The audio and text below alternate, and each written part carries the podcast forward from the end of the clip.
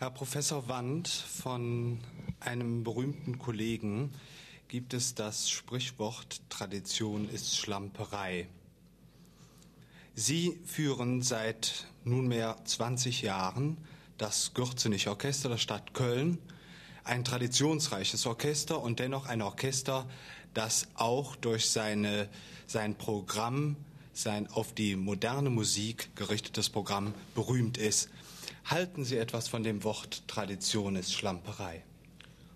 In dem äh, Sinn, wie Gustav Mahler es wohl verstanden haben wollte, äh, halte ich sehr viel von diesem Wort, nämlich Tradition als überkommene Interpretationsstil anzusehen und sich quasi sklavisch dann dort anzuklammern, äh, muss unweigerlich zumindest zu einer äh, geistigen Schlamperei führen. Und von da zur äh, Schlamperei in der Wiedergabe ist natürlich nur ein Schritt. Ich, ich möchte annehmen, dass äh, Gustav Mahler in dem Sinn diesen Ausspruch getan hat. Herr Professor Wand, Sie haben seinerzeit in Köln viel von sich reden gemacht, als Sie Beethovens neunte Symphonie ohne jene Retuschen aufgeführt haben, wie sie sozusagen als geheiligte Tradition oder mit Maler zu sprechen, als geheiligte Schlamperei durch die Konzertsäle geht. Ja, ähm, das war 1955 zur äh, Einweihung des äh, wiedererrichteten äh, Gürzenich-Konzertsaals. Ich hatte die 9. Symphonie hier in Köln 1947 aufgeführt und ähm, aus unserem alten Orchestermaterial und der Partitur, wo also diese ganzen Retuschen eingezeichnet waren, zum Teil so weitgehend, dass die Stimmen sogar überklebt werden mussten, damit, man überhaupt die Notenänderungen lesen konnte. Ich habe 1947 also auch diese ver verbesserte, äh, verschlimmbesserte äh, Form der 9. Symphonie aufgeführt. Ich möchte annehmen, ich war damals sehr jung und als Konzertdirigent noch ein relativ unbeschriebenes Blatt. Wenn ich es nicht getan hätte, hätte man wahrscheinlich gesagt, der junge Mann der kennt das halt nicht besser. Und ich habe äh, aber mich damals schon so darüber geärgert, weil ich äh, aus der äh, Partitur von Beethoven ohne diese Verbesserung äh, ersehen habe, dass das eigentlich gar nicht notwendig ist. Und als dann 1955 der Gürtel nicht eingeweiht wurde, habe ich diese Gelegenheit benutzt, um ein neues Material anzuschaffen. Und wir haben also die äh, 9. Symphonie dann, äh, wie man so dann sagen darf, im Original aufgeführt. Und äh, der Erfolg gab mir recht. Die ganze Symphonie äh, wurde im Klang schlanker, die ganze Blechpanzerung fiel weg die seit äh, Wagner, Mahler, Garde Mahler, äh, Weingartner Mottl sich nun so eingebürgert hatte. Und es wurde der typische klassische Symphonieklang. Und auf der anderen Seite konnte man jede Einzelheit, jedes Thema, alles genau verfolgen in einer äh, schönen, äh, durchsichtigen äh, Weise, wie das äh, Stück eben komponiert ist. Ich, hab, ich kann mir nach dieser Erfahrung eigentlich gar nicht mehr vorstellen, dass man dieses äh, Werk noch anders aufführen kann. Herr Professor Wand, gäbe es ähnliche Partituren, die auch unter Verschlimmbesserungen leiden, wo man äh, den Originaltext wieder erstellen, wieder aufführen müsste? Ja, es ist ja, äh, bei Bruckner ist das ja nun äh, äh geradezu eine, eine, eine Bewegung geworden, die sich für die Original äh, wieder, äh, für die Wiedergabe der Originalfassung Beethoven äh, Brucknerscher Partituren eingesetzt hat. Ähm, da ist das also selbstverständlich, was man einem Werk wie der 9. Symphonie von, von Beethoven verweigert. Ich äh, persönlich habe auch noch die Erfahrung gemacht, dass Sinfonien von Schumann äh, weitgehend durch Instrumentationsänderungen äh, entstellt werden. Ich äh, kenne sogar äh, Aufnahmen, Schallplattenaufnahmen äh, dieser Werke, die also, wenn man in einer Schumannschen Partitur mitliest, einen vor ein ganz äh, anderes Klangbild stellen. So weit äh, weitgehend sind die Veränderungen dort. Und sind ebenfalls vollkommen unnötig. Ich habe zum Beispiel die dritte und vierte Schumann-Symphonie aufgenommen, ebenfalls ohne eine einzige äh, Veränderung des, äh, der Instrumentation. Herr Professor, würden Sie aus dieser ähm, Konstellation, aus dieser künstlerischen Devise so weit gehen, dass Sie beispielsweise Mozartsche Klavierkonzerte vom Pianisten her auf einem nachgebauten Mozart-Instrument spielen lassen würden? Nein, das würde ich nicht tun. Ich glaube, dass äh, Mozart, wenn er einen heutigen äh, modernen Konzertflügel zur Verfügung haben könnte, sicher äh, von diesen schönen Instrumenten mit Freude Gebrauch machen würde. Eine andere Frage ist das, ob der Künstler, der Mozartsches Klavierkonzert äh, wiedergibt, das Einfühlungsvermögen hat, auf diesem modernen Instrument eben in der, in der rechten Art, im Mozartschen Geist, äh, in der Mozartschen Klanggeist auch, das Werk wiederzugeben. Sprechen Sie da aus Erfahrung? Haben Sie schlechte Erfahrungen gemacht? Ich habe auf jeden Fall sehr gute Erfahrungen gemacht. Ich habe mit Künstlern wie, wenn ich an unvergessene Clara Haskell zum Beispiel denke, ich habe äh, kürzlich noch in, äh, bei der Setama Musical in Montreux ein äh, sehr schönes Mozart-Konzert mit Firkusni gespielt und darf auch vielleicht daran erinnern, dass vor weniger, vor kurzer, verhältnismäßig kurzer Zeit noch Wilhelm Backhaus hier das späte B-Dur-Konzert in vollendeter Weise in Gürz nicht gespielt hat. Also ich kann, äh, ich darf auf jeden Fall von den schönsten Erfahrungen sprechen, dass man eben Mozartsche Kunst auf einem modernen großen Konzertflügel vollendet wiedergeben kann. Herr Professor, wir haben bisher nur von Ihrer Tätigkeit, Ihrer Arbeit, Ihren künstlerischen Vorstellungen als äh, Dirigent eines Symphonieorchesters gesprochen. Wenn man Ihren Werdegang verfolgt, möchte man meinen, Sie sind der Oper untreu geworden. Können Sie sagen, warum es zwischen dem äh, Dirigenten im Opernhause, Günter Wand, und dem Chef des Gürzenich-Orchesters plötzlich eine Zäsur zu geben scheint?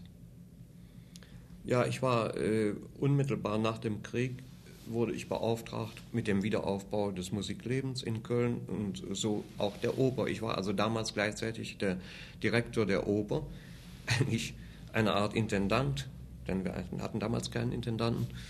Und äh, äh, mit dem Wiederaufbau des Orchesters und der Leitung der Gürzenich-Konzerte. Und äh, wir hatten ja in früheren Jahren in Köln diese beiden Ämter, die des Opernchefs und die des äh, Chefs der Gürzenich-Konzerte, nie in äh, Personalunion. Wenn ähm, äh, Steinbach war der Gürzenich-Dirigent, Lose war der Opernchef. Chef. Oder später Klemperer war der Opernchef, Abendroth war der Gürzenich-Chef. Und später im, in der Kriegszeit war Eugen Papst der Chef äh, der Gürzenich-Konzerte und Karl Dammer der Opernchef. Und mir war damals schon klar, dass es äh, äh sicherlich nur in einer Übergangszeit möglich sein würde, in Personalunion beide Ämter äh, äh zu schaffen. Wenn äh, ich mich dann dazu entschlossen habe, die Oper aufzugeben, das war 1948 als ständiger Dirigent aufzugeben, dann war es, weil ich eine solche äh, äh, Vielzahl von Beschäftigungen hatte als Konzertdirigent auch außerhalb Kölns, äh, dass ich mit gutem Gewissen eben nicht glaubte, äh, dass diese Operntätigkeit ja. als Chef noch weiter leisten zu können. Wenn ich mir allerdings heute ansehe, wie es üblich geworden ist, an, auf, gleichzeitig auf fünf oder zehn Hochzeiten zu tanzen, muss ich sagen, dass meine Gewissensskrupel äh, damals heute wahrscheinlich nur noch ein, ein leises Lächeln erregen werden. Sie denken an bestimmte berühmte ja, ich, Vorbilder, kann man kaum es ist sagen. Allzu, allzu bekannt. bekannt.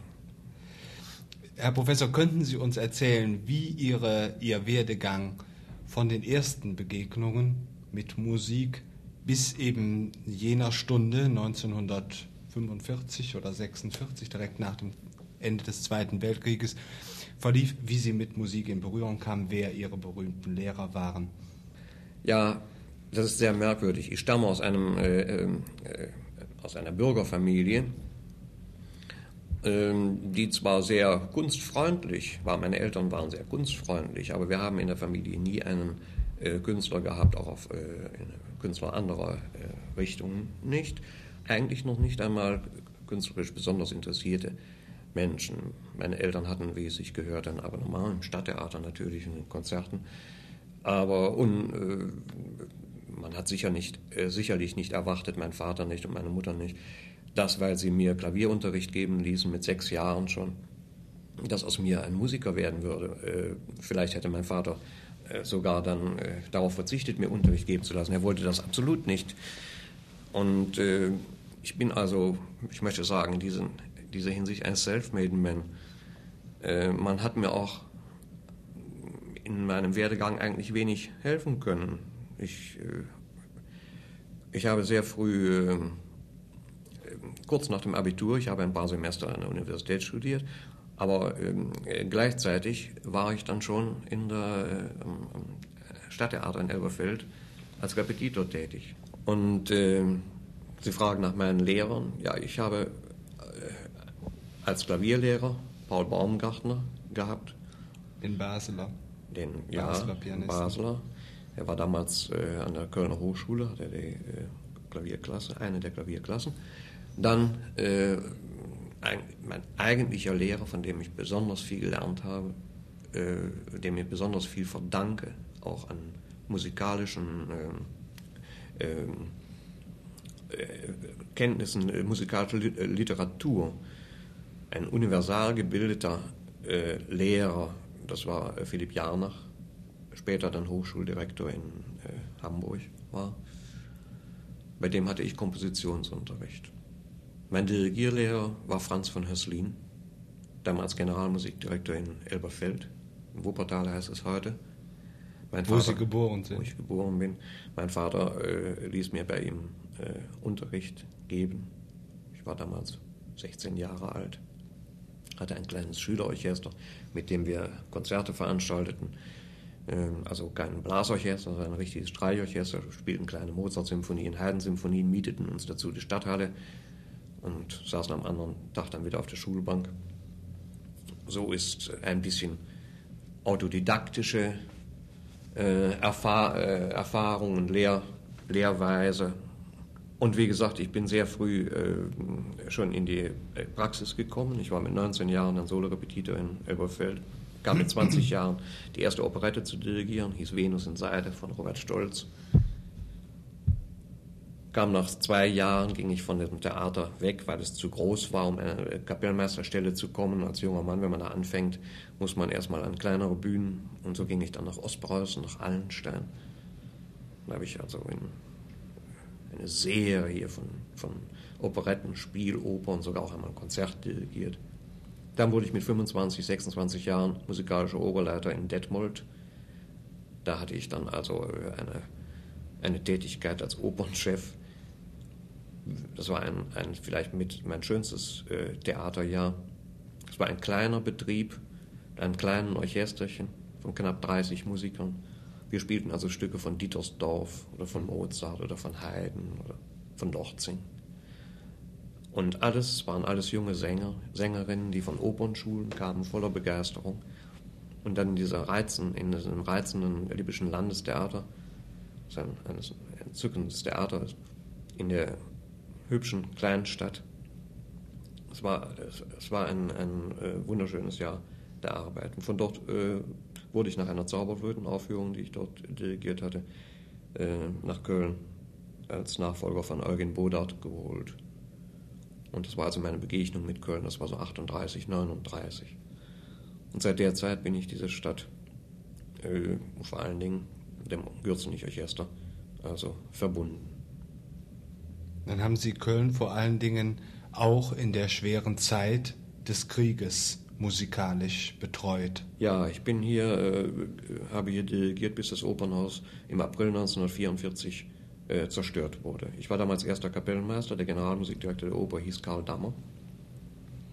Und äh, als das Opernhaus zerstört war, äh, mein Vertrag lief äh, noch äh, bis 1947, bat ich den Intendanten, meinen Generalintendanten Professor Spring, der mir wie ein wie ein Vater gewogen war.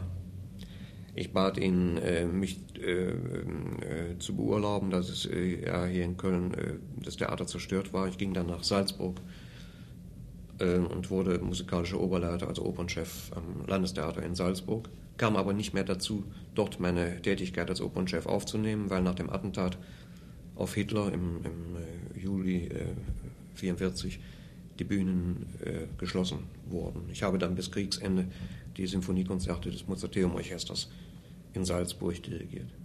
Ich glaube, ich habe das letzte Konzert dirigiert, was in Deutschland und Österreich überhaupt im Krieg stattgefunden hat. Das war am 30. April 1945.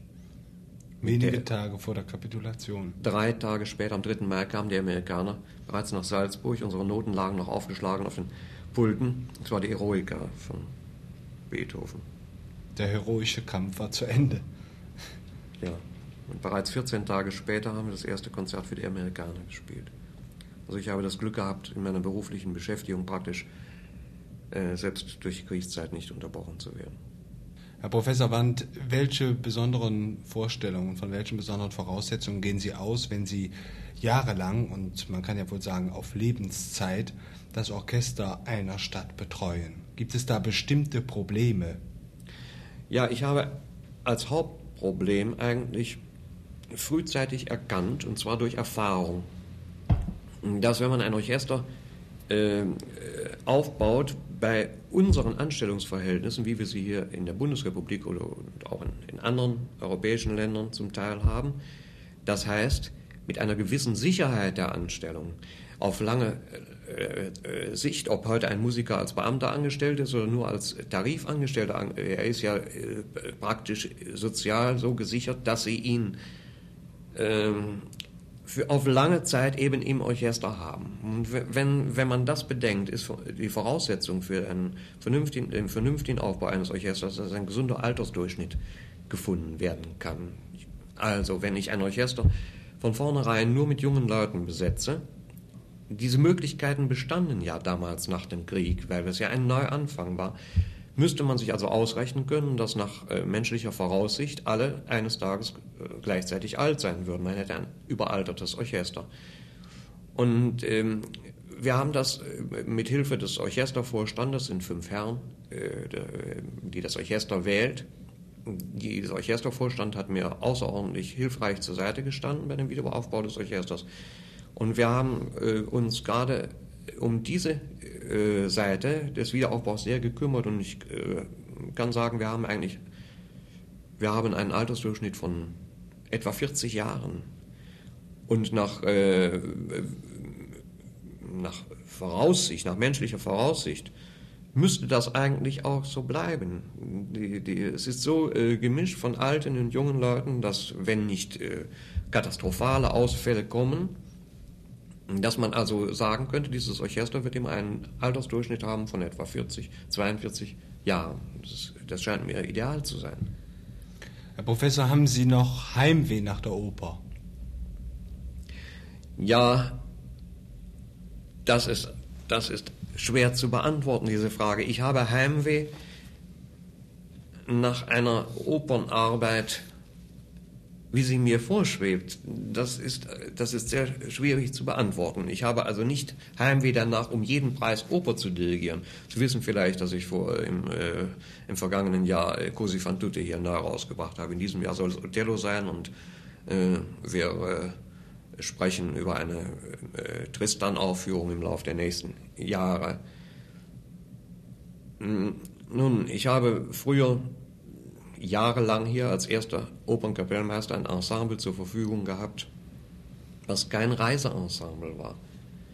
Und wir haben mit äh, außerordentlichen Künstlerpersönlichkeiten dabei zu tun gehabt. Ich nenne Namen wie äh, Ruth Jost Arden, Elsa Oehme Förster, Olga Tschörner, Henny Neumann Knapp. Ich könnte weiter erzählen, dass ich erwähne diese Namen nicht, um andere abzuwerten, sondern weil sie mir im Moment präsent sind.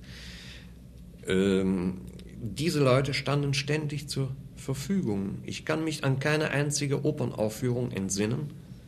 Ich habe damals in einem Jahr etwa 28 verschiedene Opern dirigiert. Ich kann mich an keine einzige Opernaufführung entsinnen, die ich nicht im vorausgehenden Klavierproben wieder überholt habe. Und wenn der betreffende Sänger äh, den Scarpia zum 290. Mal gesungen hatte, so wurde, wenn er das zum 291. Mal sang, dieses Stück doch vorher überholt. Mir scheint, dass derartige Dinge, ähm, man sagt, dass sie heute nicht mehr möglich sind. Ich weiß nicht, ob sie nicht doch möglich sein könnten. wenn der Wille da wäre, wirklich mit einem Ensemble zu arbeiten und wenn man nicht glaubte, äh, Opernaufführungen im Niveau erhöhen zu müssen, in Anführungszeichen, dadurch, dass man Stars hereinholt, die zwar vielleicht für einen Sondereffekt sorgen, aber mit Sicherheit ebenfalls das Ensemble zerstören. Und äh, damit möchte ich Ihre Frage beantworten. Sicherlich habe ich Sehnsucht danach, Oper zu dirigieren, aber unter der Verantwortung, unter meiner Verantwortung, nicht unter meiner Verantwortung dafür, die ich trage dafür, dass ich am Pult stehe und diese Oper dirigiere, sondern dass auch eben die, die Besetzung und die Proben so, dass die Besetzung so ist, wie ich sie mir denke, dass die Probenanzahl mir zur Verfügung steht, wie ich es mir denke, dann äh, würde ich sehr gerne ständig in der Oper tätig sein. Herr Professor Wandt, Sie sind bekannt dafür, dass Sie Ihre Programme, das heißt die Programme des Gürzenich Orchesters, äh, möglichst mischen, der Gestalt, dass Sie beispielsweise ein Werk der Wiener Klassik oder der Romantik oder beider mit einem des 20. Jahrhunderts verbinden. Haben Sie dabei in erster Linie einen pädagogischen Hintergedanken? Wollen Sie das Publikum, Ihr Publikum, zur modernen Musik hinführen? Ja, ich möchte sicherlich äh, die moderne äh, Musik an einen größeren Publikumskreis heranbringen, als es äh, möglich ist, wenn man äh, spezielle äh, Konzerte, Musik unserer Zeit oder Musica Viva Konzerte macht, die ja schließlich immer denselben Zirkel nur erreichen. Das ist der Grund, weshalb ich möglichst gemischte Programme, also bestehend aus klassischer romantischer Literatur und Musik unserer Zeit mache. Und äh, es scheint doch so, dass das vom Publikum auch durchaus gutiert wird.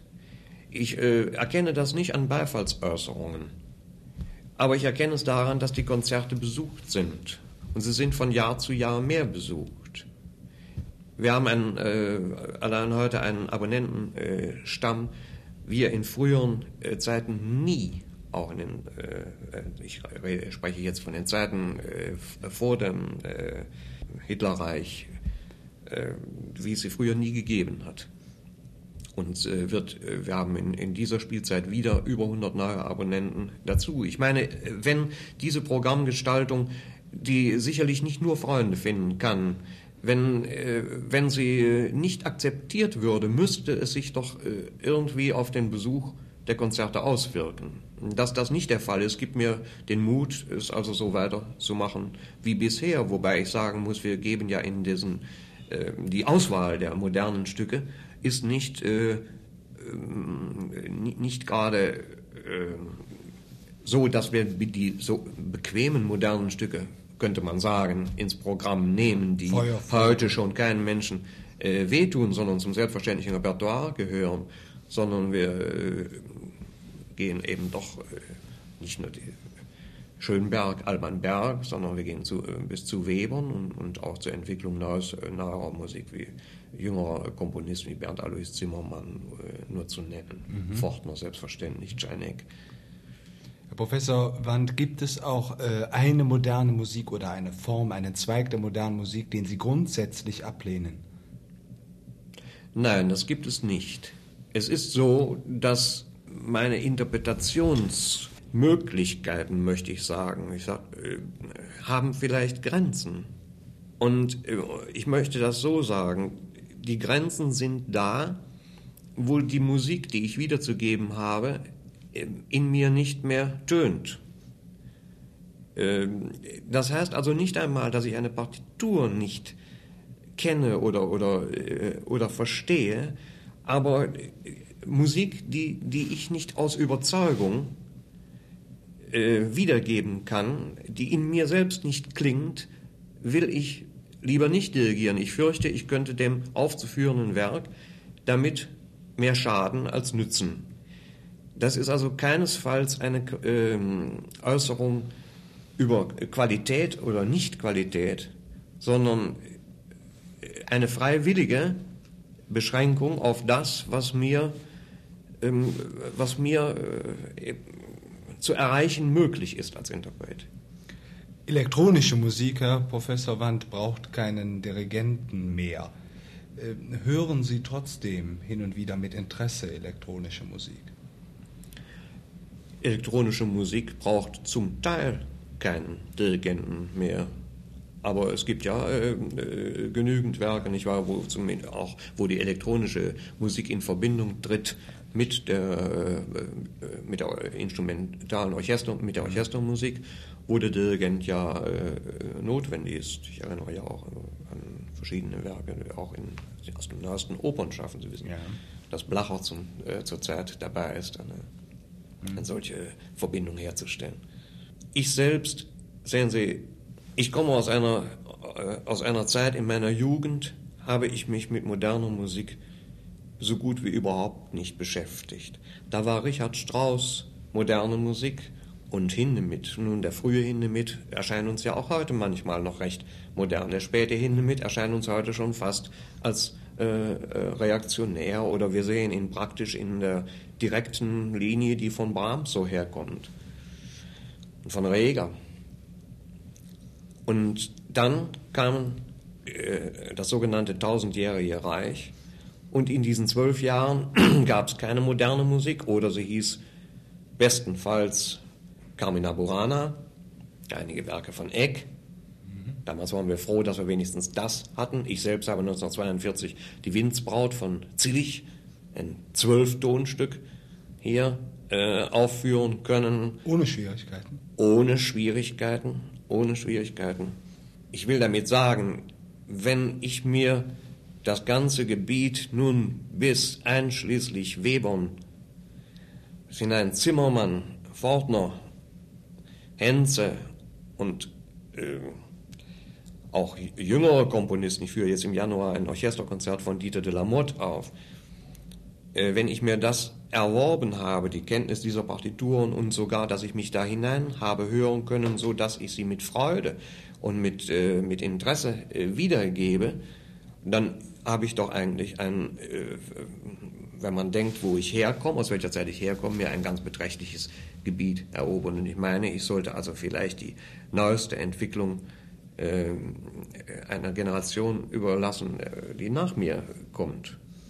Herr Professor Wand, gibt es einen für einen Dirigenten Ihrer Erfahrung und, wie Sie eben sagten, für einen Dirigenten, der seine Lehrjahre durchgemacht hat zu einer Zeit, als Richard Strauss moderne Musik schrieb, gibt es für den heute noch musikalische Götter? Nicht äh, aus dem interpretatorischen Gebiet, sondern aus, von den Komponisten.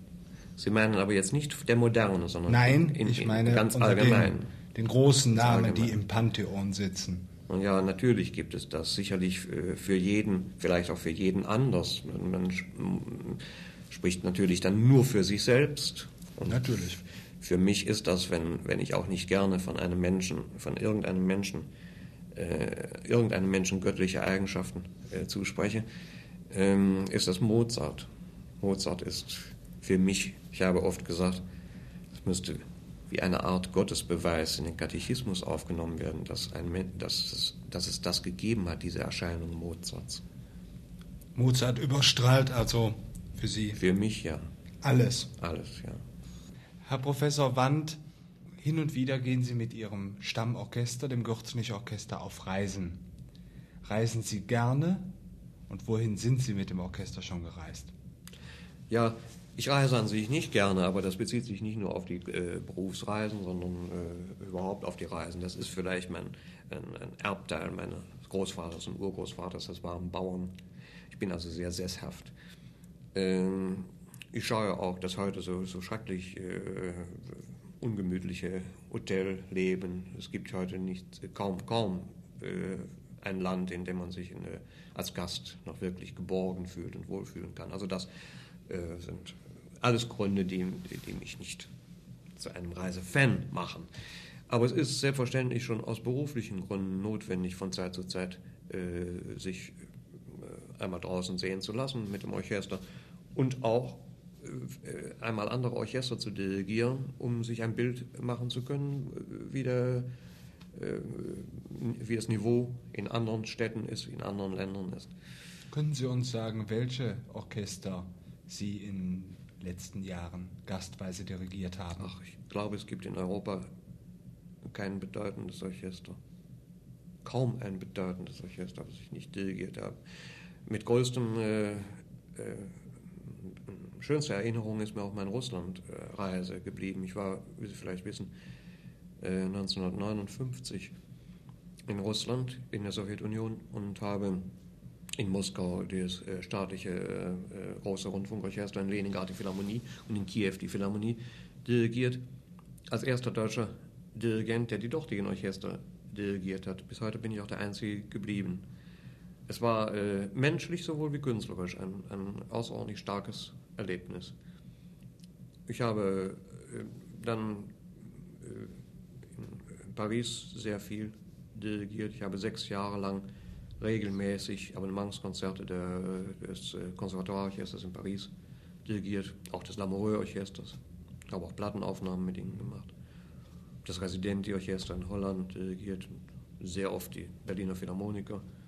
Und ich brauche ihn nicht, ich kann ihn nicht aufzählen. Alles. Mit, dem, mit meinem Orchester äh, bin ich äh, zuletzt in Montreux gewesen zum 20. Septembre Musical. Und da habe ich auch den Gürzenich Chor äh, dabei gehabt, den ich ja ebenfalls seit 1946 leite. Ein äh, Chor, der äh, einer der traditionsreichsten Chöre, die es äh, wohl in Deutschland oder in Europa gibt, gegründet 1827, ist aber trotzdem nicht überaltert. Äh, hat in Montreux die Missa Solemnis gesungen. Im Jahr vorher waren wir übrigens mit dem gleichen Werk in Venedig bei der Biennale und in Bologna mit demselben Ensemble, also Gürzenich Chor, Gürzenich Orchester und Solisten. Die äh, Schallplattenwiedergabe der Missa ist jetzt soeben erschienen, in demselben, mit, dem, mit dem gleichen äh, äh, Künstlerensemble. Und im Jahr zuvor waren wir in Skandinavien mit dem Orchester, da haben wir eine Konzertreise gemacht, die uns äh, nach Stockholm, Göteborg, ähm, Oslo und Kopenhagen geführt hat. Wir hatten auch äh, eine Einladung für eine Konzertreise durch die Vereinigten Staaten. Aber das ist für unser Orchester, das ja Opernorchester gleichzeitig ist, außerordentlich schwer, äh, wochenlang von Köln abwesend zu sein, weil, wir, weil die Oper ja ähm, äh, weiter spielen muss. Und für wenige Tage ist das immer möglich, dann springt die äh, Philharmonia Hungarica ein, die ja in Marl sitzt. Aber wenn wir wochenlang unterwegs sein würden, wäre das äh, außerordentlich äh, schwierig, den Opernspielplan durchzuführen. So haben wir uns bisher meistens bei Reisen beschränken müssen auf Abwesenheit von fünf Tagen, höchstens einer Woche. Das ist ein gewisses Handicap für ähm, den, ähm, dem Orchester einen weltweiten Ruf zu schaffen. Ich hab, hoffe aber, dass die zahlreichen Schallplattenaufnahmen, die wir in den letzten Jahren gemacht haben, da doch einiges äh, tun können. Herr Professor Wand, äh, gibt man in Ihrem Alter mit Ihrer Erfahrung noch etwas um Kritiken? Sei es um Kritiken, die Ihre Schallplatten bekommen, sei es um Kritiken, mit denen Ihre Konzerte beantwortet werden? Also ich möchte sagen, ähm, ich habe eigentlich äh, aus Kritiken immer etwas gelernt. Und zwar aus den Guten und auch aus den weniger Guten. Es gibt auch ausgesprochen gehässige Kritiken. Aber auch daraus kann man etwas lernen, wenn nicht künstlerisch, so zumindest äh, persönlich, menschlich. Ähm, es gibt, glaube ich, manche Künstler, die sagen, dass sie Kritiken nicht interessieren, dass sie sie gar nicht lesen, dass sie sie in den Papierkorb werfen, wo sie hingehören. Ich äh, bin nicht ganz von der Wahrhaftigkeit dieser Reden überzeugt. Für mich gilt es jedenfalls nicht. Ich lese die Kritiken sowohl über Konzerte wie über Opernaufführungen, wie auch über äh, die von mir dirigierten Schallplatten äh, mit großem Interesse. Herr Professor, wenn Sie Ihre musikalische Laufbahn noch einmal zurückdrehen könnten, würden Sie wieder Dirigent? Das ist sehr schwer zu sagen. Ich habe äh, in der letzten Zeit des Öfteren mit Musikern, mit Orchestermusikern aus dem Gürzenich-Orchester, die etwa in meinem Alter sind, gesprochen. Und wir waren uns eigentlich einig darin, dass wenn man in jungen Jahren, wenn man diesen Beruf des Musikers oder des Dirigenten ergreift, wüsste, welche äh, außerordentlichen Schwierigkeiten man sich dann zu stellen hat, äh, man vielleicht doch zagen würde und einen anderen Beruf wählen würde. Gott sei Dank hat man diese Erkenntnisse in dem Alter nicht. Man glaubt, ähm, mit wehenden Fahnen eine Welt besiegen zu können. Und das ist ja wohl auch gut so. Also die Frage stellen heute, das ist sehr schwierig, diese Frage ist sehr schwierig zu beantworten. Mir tut es nicht leid, es ist besser so zu beantworten, mir tut es nicht leid, dass ich diesen Beruf ergriffen habe. Wenn ich ihn heute, wenn ich mich heute dafür entscheiden sollte, mit den Erkenntnissen Erfahrungen, die ich heute habe, bezweifle ich, dass Sie würden nicht nur nicht Dirigent, Sie würden überhaupt nicht Musiker. Ich würde sicher Musiker äh, werden. Aber ob ich Dirigent werden würde, das ist eine große Frage. Das spielt aber in, in äh, andere äh, Erwägungen hinein, die, die allgemein kulturpolitischer Art sind und die äh, sehr eng mit der Entwicklung ähm, unserer Zeit und der Gesellschaftsformen unserer Zeit zusammenhängen, nicht unbedingt mit dem eigentlichen Ausübung meines Berufes. Könnten Sie sich vorstellen, dass Sie sich heute als Pianist wohler fühlten? Nein, sicherlich nicht. Sicherlich nicht.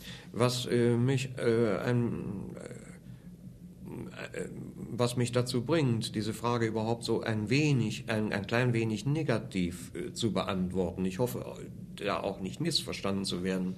Ähm, ich weiß nämlich, wie viel ich, wie, wie dankbar ich äh, zu sein habe dafür, dass ich äh, diesen Beruf äh, haben darf. Ähm, ich, dass ich das etwas negativ beantworte.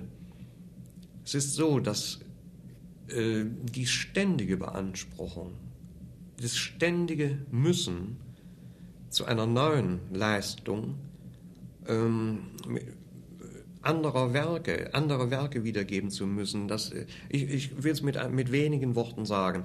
Äh, quasi alle drei Wochen ein neues Konzertprogramm abliefern zu müssen. Es ist ja nicht so, als wenn ich ein äh, kleines Repertoire dirigieren würde, sich wiederholender Werke, sei es ein Bruckner, Brahms, Beethoven, Mozart, sondern äh, wenn man so lange äh, Zeit an, an einem Platz tätig sein will, muss man ja erfinderisch sein, auch in der Gestaltung der Programme. Ich muss also mich immer wieder neuen Werken stellen. Auf der einen Seite hält mich das wahrscheinlich äh, jung als Dirigent, auf der anderen Seite meine ich manchmal, dass die Zeit nicht ganz ausreicht. Ich möchte mich mit anderen Worten äh, einmal ohne dirigieren zu müssen, längere Zeit mit einzelnen Werken auseinandersetzen zu können, äh, auseinandersetzen können. Und ähm, dieses Getriebensein, dieses ständige Angetriebensein von, von einem Tag auf den anderen, das ähm,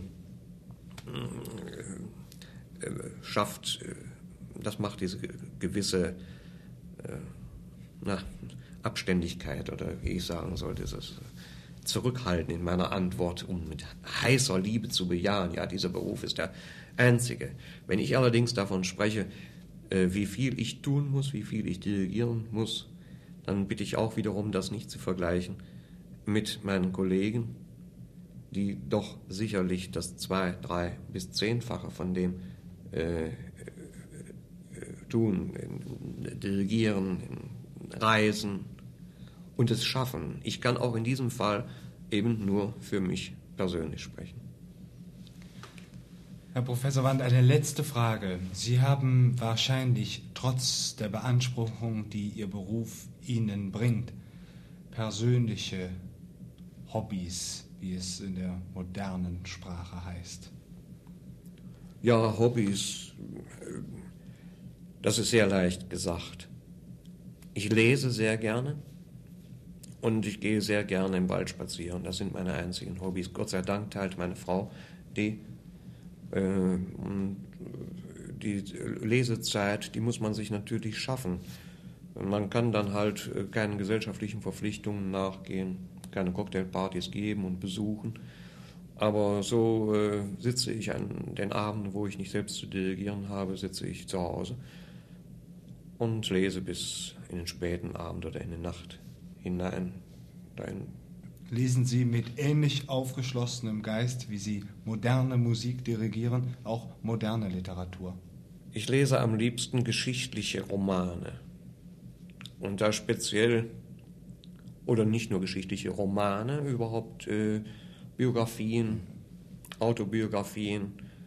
Und was ich mit geschichtlichen Romanen meine, damit meine ich etwa Bücher wie diese äh, Thornton Wilders, die Iden des März. Also Dinge, die in die Geschichte und vor allen Dingen in die römische Geschichte hineinspielen. Ich Claudius Kaiser und Gott von Ranke Graves oder solche äh, Bücher. Und von den moderneren, äh, von den neueren Büchern, ja, äh, ich lese sie. Ich habe sie fast alle gelesen, die Neuerscheinungen. Auch hin bis zu ähm, äh, Robert Neumann und äh, Klaus Mann, diese. Mephisto? Sogar auch, ja. ja. Auch Hundejahre.